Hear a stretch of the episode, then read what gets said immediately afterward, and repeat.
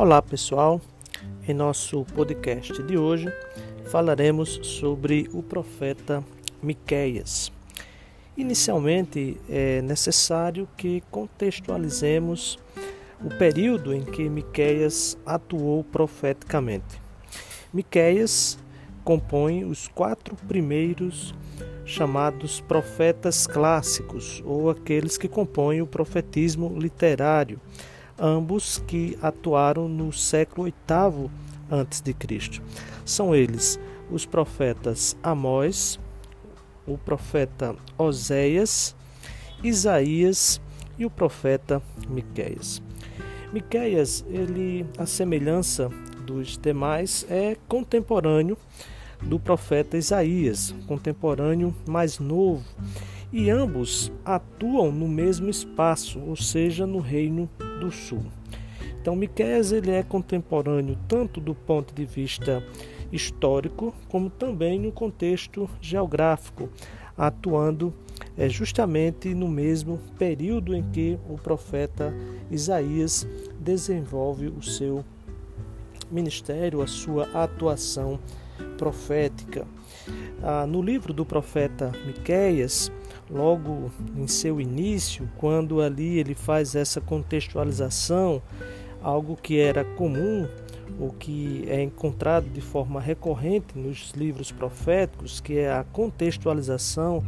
do profeta, sua atuação, o momento histórico, ele vai fazer referência aos mesmos reis encontrados ah, no livro do profeta Isaías,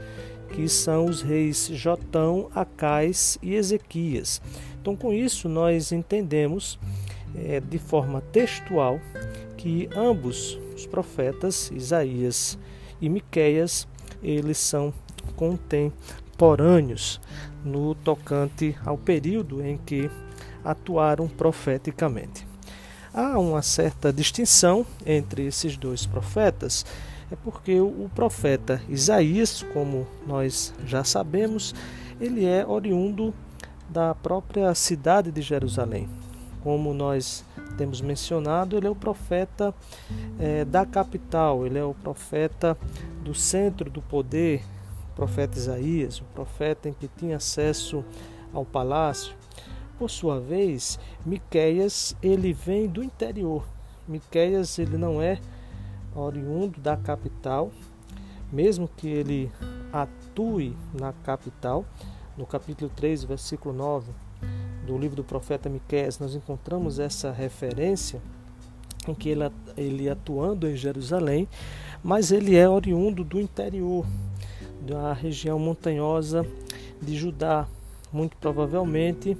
é, nos arredores da cidade natal de Amós. Então, Isaías vem de Jerusalém, Miqueias vem do interior, mas ambos atuam em Jerusalém, ambos atuam na capital. O profeta Miqueias, ele fala é, prioritariamente ao Reino do Sul, mesmo que em algum momento ele também dirija a sua mensagem ao Reino de Israel, ou seja, ao reino do norte, como nós identificamos no versículo 5 do primeiro capítulo do livro do profeta Miqueias, mas ele fala prioritariamente ao reino do sul e a Jerusalém. A estrutura em que encontramos o livro do profeta Miqueias, ela segue também a de outros profetas que atuaram no oitavo século antes de Cristo, a semelhança, por exemplo, do profeta Oséias. Na descrição e na estrutura do profeta Oséias, nós encontramos parte do texto voltado para o anúncio do juízo, da desgraça, do anúncio ah, em que Deus ele agiria de forma é, punitiva como consequência do pecado do povo, e parte desse texto traz uma mensagem de salvação. Então é dessa forma também que encontramos no livro do profeta Miqueias. nos capítulos 1 e 2, que é, é o primeiro bloco, nós encontramos tanto a primeira parte falando da, das, das, palavras de juízo, como também das palavras de salvação, na segunda parte do capítulo 2. Assim também ocorre nos capítulos 3 e 5 e nos capítulos 6 e 7. Sempre um primeiro bloco é, dando uma ênfase à mensagem, à denúncia em relação ao pecado, e no segundo momento, uma palavra de salvação ao povo. Sobre essa questão, é, do ponto de vista técnico e entre os estudiosos e pesquisadores do profetismo bíblico, há um entendimento é, quase que consensual que somente a parte principal dos capítulos 1 e 3 é, ela se configura como um dito profético de Miqueias, ou seja, é, palavras que são atribuídas diretamente ao profeta Miqueias, ou seja, os anúncios de juízo ou os anúncios é, da desgraça em que o povo experimentaria como consequência natural do pecado. Essa mensagem ela está em consonância, ela está em harmonia com toda a mensagem profética do século VIII, que é a mensagem do profetismo pré-exílico, que é uma mensagem centrada é, na historiografia deuteronomística, que traz como tese principal que nós já conhecemos, que a obediência ela produz bênção e a desobediência produz maldição, desgraça, juízo. Então, essa primeira parte, esse primeiro bloco da, dos textos do profeta Miqueias são textos mais antigos, atribuídos diretamente à própria atuação profética de Miqueias. Os textos é, que trazem também as palavras de salvação ou os anúncios de salvação são palavras atribuídas à tradição do profeta Miqueias, mas são textos posteriores, textos em que já há um anúncio de uma ação divina que vem ao socorro do povo de Israel e que posteriormente são colocados ou são implementados dentro da tradição do profeta Miqueias. Miqueias tem em comum com Amós e com Isaías, que são seus contemporâneos, a mensagem em relação à crítica social. Então, como nós sabemos, é, Amós, que é o profeta da justiça social, assim como Oséias, que denunciou, entre outras coisas, a questão da prostituição cultural ou a questão da idolatria, nós encontramos também em Amós, além da mensagem da crítica social, também a crítica ao culto a deuses alienígenas, ou seja, a idolatria, que era uma marca presente na mensagem do profeta Oséias. Nesse sentido, nós entendemos de forma muito clara que a mensagem desses quatro profetas, o profeta Amós, o profeta Oséias, o profeta Isaías, elas apresentam uma certa convergência. E essa convergência ela pode ser perfeitamente explicada pelo fato desses quatro profetas atuarem de certa forma é, no mesmo período e num curto é, espaço de tempo e também com uma mesma referência geográfica. Né? Mas há um elemento interessante na mensagem do profeta Miqueias e aí que traz a referência também do seu lugar de origem, ou como é dito na academia, do seu lugar de fala, que é a crítica que ele faz ao sistema latifundiário. Então, o profeta Miqueias é quem desenvolve essa crítica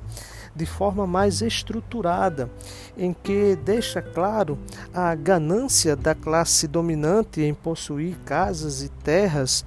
sem levar em consideração a necessidade dos é, menos afortunados ou daqueles que precisavam de um pedaço de terra para o sustento, para a própria sobrevivência dele e da sua família. E aí ele faz essa crítica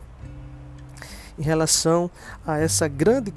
concentração do sistema latifundiário. Nós encontramos isso no capítulo 2, versículos 1 em diante, verso 8, capítulo 3, verso 2 e 10, e em outros textos, em outras partes do texto do profeta Miqueias. Então, o profeta Miqueias, ele é ah, um profeta que tem a sua mensagem que dialoga com outras tradições proféticas, como já mencionamos. O profeta Miqueias, ele também faz uma crítica forte ao sistema sacerdotal. Então, ele a semelhança do que fez o profeta Isaías, ele também faz uma crítica aos sacerdotes, a forma como os sacerdotes vinham conduzindo o serviço no templo, como eles vinham é, conduzindo toda a operacionalização é, da lei da santidade descrita no livro do Levítico e como ela era aplicada naqueles dias. Então, nesse sentido, o profeta Miqués ele avança na crítica e na denúncia que foi trazida pelo profeta Isaías. Como Isaías também, Miqueias ele polemiza e ele faz uma crítica ao sentimento de segurança que estava presente entre o povo da cidade de Jerusalém. O entendimento que o povo tinha de que a cidade de Jerusalém ela seria inviolável, de que a cidade de Jerusalém ela estaria imune aos ataques das nações estrangeiras, é, denunciando um, um, uma espécie de sentimento de autossuficiência. Então, o povo não mais é, necessitava ou entendia que precisava da proteção de Deus, porque eles por si só eram autossuficientes. Então o profeta Isaías já tinha feito essa crítica e o profeta Miqueias ele retoma essa crítica em seus ditos, é, trazendo a lembrança do povo que toda a sua segurança ou todas as suas conquistas tinham apenas uma fonte e uma origem, que era o próprio Deus, e que eles não podiam abrir mão dessa consciência e dessa convicção. Então, nesse sentido, o profeta Miqueias, ele mais uma vez critica e denuncia o sentimento de autossuficiência do povo. Então, Miqueias dentro da sua tradição profética, ele, nesse sentido, ele se reporta à origem da dinastia de Davi, que tinha como referência maior a dependência de Deus e o reconhecimento de que todas as suas vitórias e a sua situação e a sua condição exitosa era fruto dessa dependência divina do Deus Yahvé, do Deus de Israel, e que agora o povo estava esquecendo dessa tradição e dessa herança é, davídica e que tinham na, na sua própria força o lugar de sua confiança. E o profeta Miqueias estava justamente chamando a atenção do povo sobre esse aspecto, porque da mesma forma em que ele, ao falar em breves palavras na sua tradição ao reino do norte, especificamente a queda de Jerus a queda de Samaria no reino do norte em Israel, ele também traz a lembrança do povo de Judá, do reino do sul, de que da mesma forma que ocorrera com Samaria, poderia também ocorrer com Jerusalém. Fato que se concretizou posteriormente na história com a queda de Jerusalém, não pelos assírios, como ocorreu com o Reino do Norte, mas agora com a Babilônia, quando essa nação ela é, experimenta uma ascensão ao poder, destruindo e conquistando também os assírios, o que levou também à conquista de Jerusalém posteriormente. Então, dessa forma, nós conseguimos identificar que a mensagem do profeta Miqueias ela é, tem como característica ou características algumas ênfases que são encontradas também em profetas que são seus contemporâneos, como mencionamos o profeta Amós, Oséias e Isaías, tendo como profeta uma tradição mais próxima à tradição do profeta Isaías, pois ambos atuaram concomitantemente em Jerusalém no mesmo período, mesmo que eles tenham origens diferentes, mas falavam ao mesmo público e, de certa forma, compartilhando também a mesma mensagem. Então, esse foi o nosso podcast em relação ao profeta Miqueias e esperamos que, juntamente com os textos sugeridos, possam servir também para melhor compreensão dessa temática. Até um próximo podcast.